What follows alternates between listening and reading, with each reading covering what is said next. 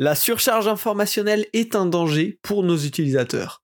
La méthode de la Progressive Disclosure nous donne des clés pour trouver le bon niveau d'information pour une expérience optimale. On en parle tout de suite dans Parlons Design.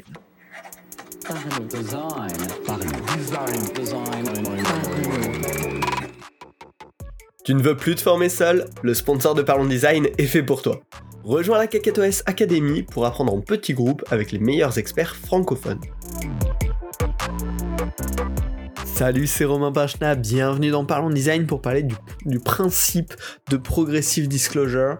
Euh, souvent, en fait, dans, le design d'interface, hein, on va se retrouver euh, dans, un cas compliqué où on va avoir d'un côté l'idée, l'envie de vouloir rendre le produit le plus simple d'usage possible, et en même temps l'envie de proposer des fonctionnalités relativement avancées pour que les utilisateurs plus avancés et même les utilisateurs juste qui ont envie d'avoir beaucoup d'options puissent euh, bénéficier de toutes ces options, de tous ces réglages. Sauf que bien évidemment, de manière très intuitive, ces deux concepts qui très rapidement euh, bah, ont des intérêts opposés et, viennent s'opposer et, ne sont pas compatibles entre eux on veut toujours donner un maximum d'informations, d'options aux utilisateurs, mais le risque derrière, bah, c'est de les perdre, c'est qu'ils comprennent plus rien aux interfaces, qu'ils soient submergés, soit par la quantité d'informations, soit par la quantité d'options, soit par la quantité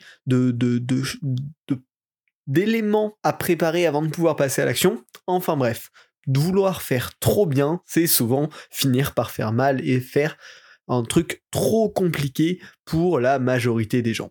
Le principe de progressive disclosure, c'est l'idée de on va montrer que le strict nécessaire dans un premier temps et laisser derrière ouvrir des portes pour les gens qui ont besoin d'aller plus loin. Et tout l'art euh, derrière ça, et qui est quand même un, point important du métier de designer, hein, c'est de comment doser à quel point on va donner ce premier niveau d'information qui concentre l'essentiel et qui permet de répondre à la majorité des cas d'usage, et comment derrière on va donner accès à toutes les autres options, toutes les autres informations plus précises qui vont intéresser qu'une petite partie des utilisateurs, mais qui ont besoin d'être présentes pour faire de votre interface une interface complète. Alors je vous ai préparé déjà des petits exemples d'usage de ce principe de progressive disclosure dans plein de, cas d'usage différents. On va commencer euh, côté mobile euh, dans les paramètres de votre téléphone et notamment les paramètres iOS, donc les paramètres de l'iPhone le font très bien. Quand on rentre dans les paramètres, on a un aperçu global des différentes catégories, des différents types de paramètres sur un niveau 0, donc dès qu'on lance l'application paramètres qui va être intéressant, c'est que dès cet endroit-là, on aurait pu se dire on va mettre plein d'options hyper actionnables dès le début, et Apple a pas fait ce choix, ils se sont dit on va juste faire des espèces de groupes de paramètres qui sont cohérents entre eux, qui vont permettre de rentrer dans des sous-pages pour gérer les différents paramètres, en autorisant quand même certaines actions à se faire dès ce niveau 0 par exemple l'activation, désactivation du mode avion, c'est disponible sans même rentrer dans une catégorie. C'est à peu près l'un des seuls paramètres qui est vraiment actionnable directement dès ce niveau 0. Ils ont déterminé que c'était une information prioritaire quand on arrivait dans les paramètres, et du coup, elle est accessible sans même rentrer dans une catégorie. Derrière, quand tu vas rentrer dans une sous-page, on va être dans le niveau 1 et on va avoir accès aux paramètres qu'on peut toucher de manière relativement régulière. Par exemple, ses réseaux Wi-Fi, le réglage de son Bluetooth, le réglage de sa sonnerie de téléphone, etc. Et derrière ça, on va encore avoir des sous-pages et des sous-pages et des sous-pages. Et par exemple, en niveau 2, quand on est dans nos paramètres Wi-Fi, on va pouvoir descendre dans le partage de connexion et gérer toutes ces options euh, autour du partage de connexion qui sont des paramètres déjà plus avancés qui touchent moins d'utilisateurs. Et finalement, par cette hiérarchie de l'information, par ces choix de haut niveau 0, on va quasiment proposer aucun paramètre actionnable, ça rend l'interface relativement claire et relativement lisible dès le début, et ça permet à tout le monde d'accéder à ces premiers niveaux très simples, et derrière, bah, ça donne plus d'expérience, plus de confiance technologique pour aller creuser plus loin, mais donc sur des options qui concernent de toute façon pas les néophytes. Et donc euh, là, ils ont très bien utilisé ce principe de progressive disclosure en disant en fait tout le monde n'a pas besoin de pouvoir toucher à tout. C'est pas parce que je rentre dans mes paramètres Wi-Fi que je veux modifier toute ma configuration, tous euh, mes paramètres de partage de connexion, etc. La plupart des gens n'ont pas besoin, donc on va le restreindre dans des niveaux de navigation secondaire. Alors, là, c'est un premier exemple, mais on va voir qu'en fonction des cas d'usage, c'est très très différent. Si on passe cette fois-ci sur Wikipédia sur le web, euh, on a par exemple les liens qui sont mis en avant en bleu. Déjà, ça c'est un premier niveau d'information, c'est cet élément-là que tu vois, il a de l'information qui est cachée derrière, tu peux en faire quelque chose. Premier niveau d'information. Derrière, second niveau d'information, quand on va passer notre souris dessus, on va voir un petit aperçu avec une, bulle qui apparaît au-dessus de l'élément et qui va donner des premières euh, informations, un résumé très rapide de bah, le lien en question, qu'est-ce qu'il va te raconter, qu'est-ce que c'est, tu comprends déjà ce que c'est, et est-ce que tu veux en savoir plus? Donc là, pareil, ils auraient pu se dire, bah, on va carrément directement rediriger sur la page entière, montrer la page entière, mais non. Ils se sont restreints à dire, bah, en fait, quand l'utilisateur passe sa souris dessus, ça veut dire soit qu'il le fait par erreur, soit qu'il sait pas vraiment ce que c'est et qu'il veut une information rapide. On va lui donner ce petit bloc d'informations basiques. Et derrière, s'il veut en savoir plus, il va cliquer dessus pour avoir accès à l'information complète. Ils ont découpé euh, un contenu en trois niveaux d'information qui sont hyper adaptables aux besoins de l'utilisateur et viennent pas gâcher euh, là où on aurait pu par exemple avoir bah, ce qui se faisait dans les livres jusqu'à maintenant, la petite étoile et en bas l'information sur qu'est-ce que veut dire ce mot serait complètement ingérable, ça ferait clairement un surplus d'informations monstrueux et donc Wikipédia a découpé un même objet en trois niveaux de complexité différents. On va rentrer maintenant dans un troisième exemple un peu plus marketing si on va sur la page produit de l'iPhone. On a la première page principale qui est la page de vente très grand public avec le produit raconté, pas vraiment des chiffres mais qui sont plus là pour raconter une histoire que pour parler à ceux qui comprennent vraiment ces chiffres et une mise en page euh, très euh, graphique, très, euh, bah, très communicative on va dire. Derrière, pour les gens qui ont besoin de comprendre les vraies caractéristiques techniques, ils ont une page hyper accessible, page caractéristique, avec les différents points euh, sur lesquels ils peuvent regarder l'iPhone.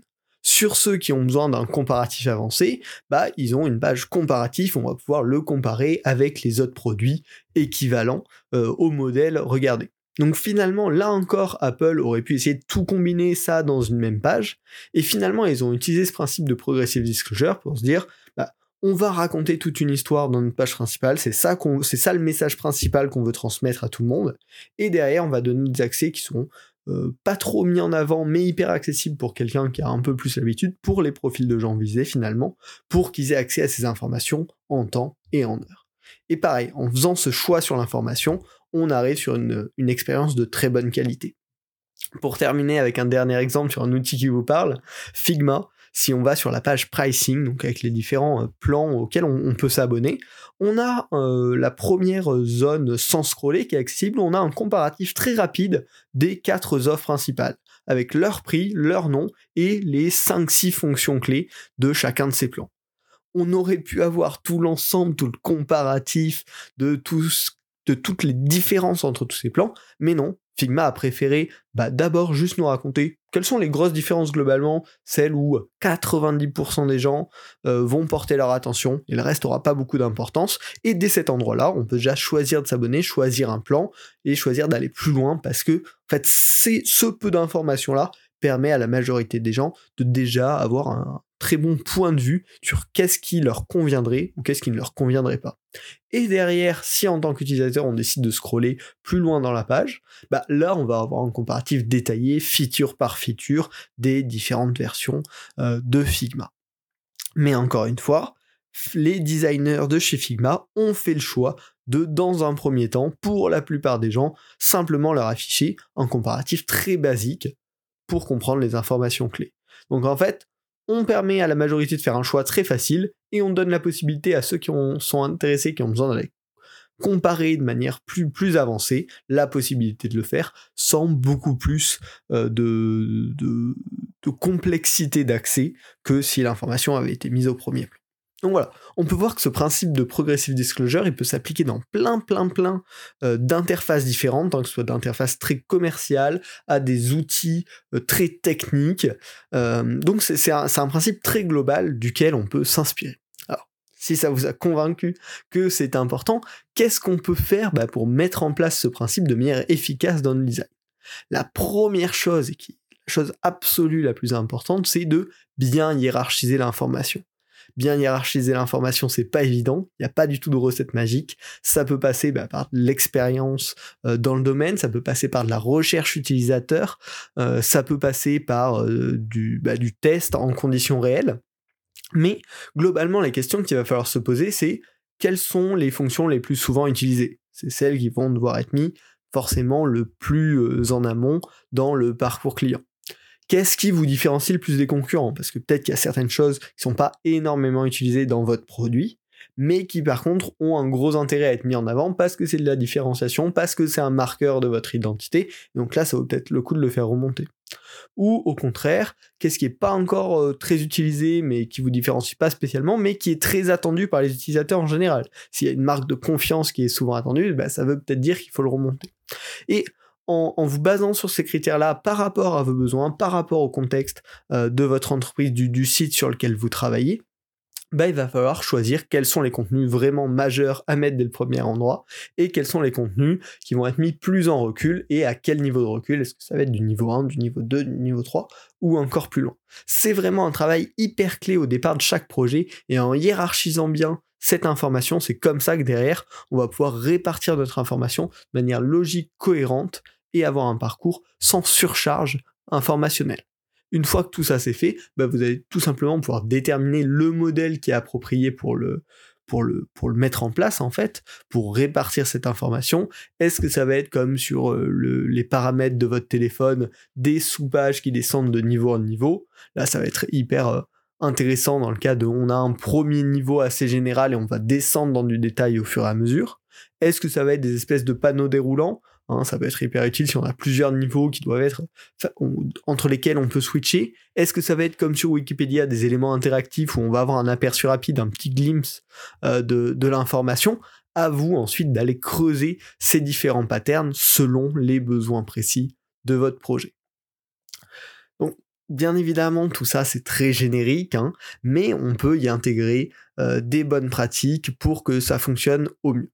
La première que je vous recommande, c'est donc de bien définir la hiérarchie de l'info. C'est un peu de la répétition sur ce point-là, mais c'est extrêmement important. Qu'est-ce qu'on doit montrer, mais aussi qu'est-ce qu'on doit cacher, qu'est-ce qui n'est pas prioritaire? On a toujours tendance à l'oublier, on a toujours tendance à vouloir en rajouter plus, mais rajouter plus est souvent au final une erreur. On va juste perdre notre message initial et perdre notre utilisateur. Donc qu'est-ce qui n'est pas important? C'est tout aussi important à définir que qu'est-ce qui est important. Le second point, ça va être de bien évidemment prendre en compte le parcours du, novice vers l'expert. Il y a plein d'informations, du coup, si vous avez bien structuré votre hiérarchie, qui vont être mises en recul. Et du coup, important de se dire bah, comment euh, l'utilisateur qui débute avec euh, ce, qui est, mis à portée de main dans un premier temps va au fur et à mesure du temps, dans son expérience avec le produit, pouvoir découvrir les fonctionnalités plus avancées. Penser ces parcours-là? Est-ce que ça va être juste avec de la formation? Est-ce que ça va être avec des mails pour les inviter à découvrir ces nouvelles fonctionnalités? Est-ce que ça va être avec des parcours de onboarding dédiés au fur et à mesure de l'expérience? Si vous avez des, des, features un petit peu experts mais avec une grosse valeur ajoutée, c'est super important de penser à ce parcours de découverte. Comment on découvre ce qui est caché? Et enfin, la troisième bonne pratique, c'est toujours anticiper une solution d'accès rapide vers les informations profondes dès que le système, dès que la hiérarchie va commencer à être très complexe et que le programme entre guillemets de, progressive disclosure commence à avoir un certain niveau de complexité, va falloir penser à une solution d'accès rapide vers ces informations. Est-ce que c'est une barre de recherche, des raccourcis clavier, des préférences utilisateurs pour personnaliser tout ça? À voir toujours en fonction du contexte, mais c'est toujours quelque chose à penser.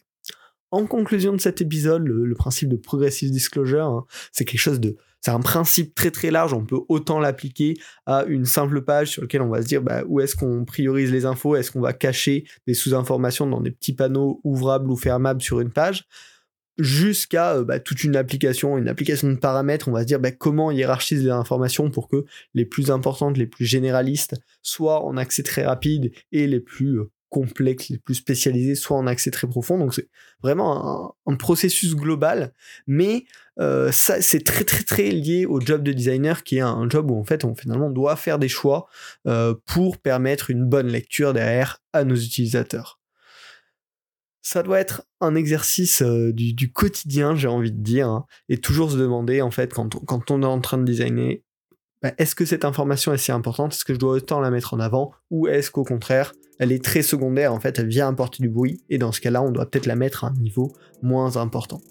Si cet épisode vous a plu et que ça a été une belle approche sur le concept de progressive disclosure, n'hésitez pas à noter le podcast avec un petit 5 étoiles sur votre plateforme préférée. Et si vous voulez soutenir le podcast encore plus loin, vous pouvez le soutenir sur Substack et profiter du podcast une semaine en avance, à chaque fois en exclusivité avec un espace commentaire réservé. Et euh, vous aurez même des petits contenus bonus. Alors je suis en train d'expérimenter un petit peu là-dessus avec des audios, des mini-articles. Voilà, plein de petits formats un peu originaux qui vous sont dédiés. Et en fait, voilà, c'est l'idée de soutenir, aider euh, le podcast à évoluer et puis euh, me donner vos feedbacks directement sur ces petits concepts expérimentaux qui vous sont euh, en accès exclusif. J'espère que le podcast vous a plu, on se retrouve la semaine prochaine pour un nouvel épisode. Salut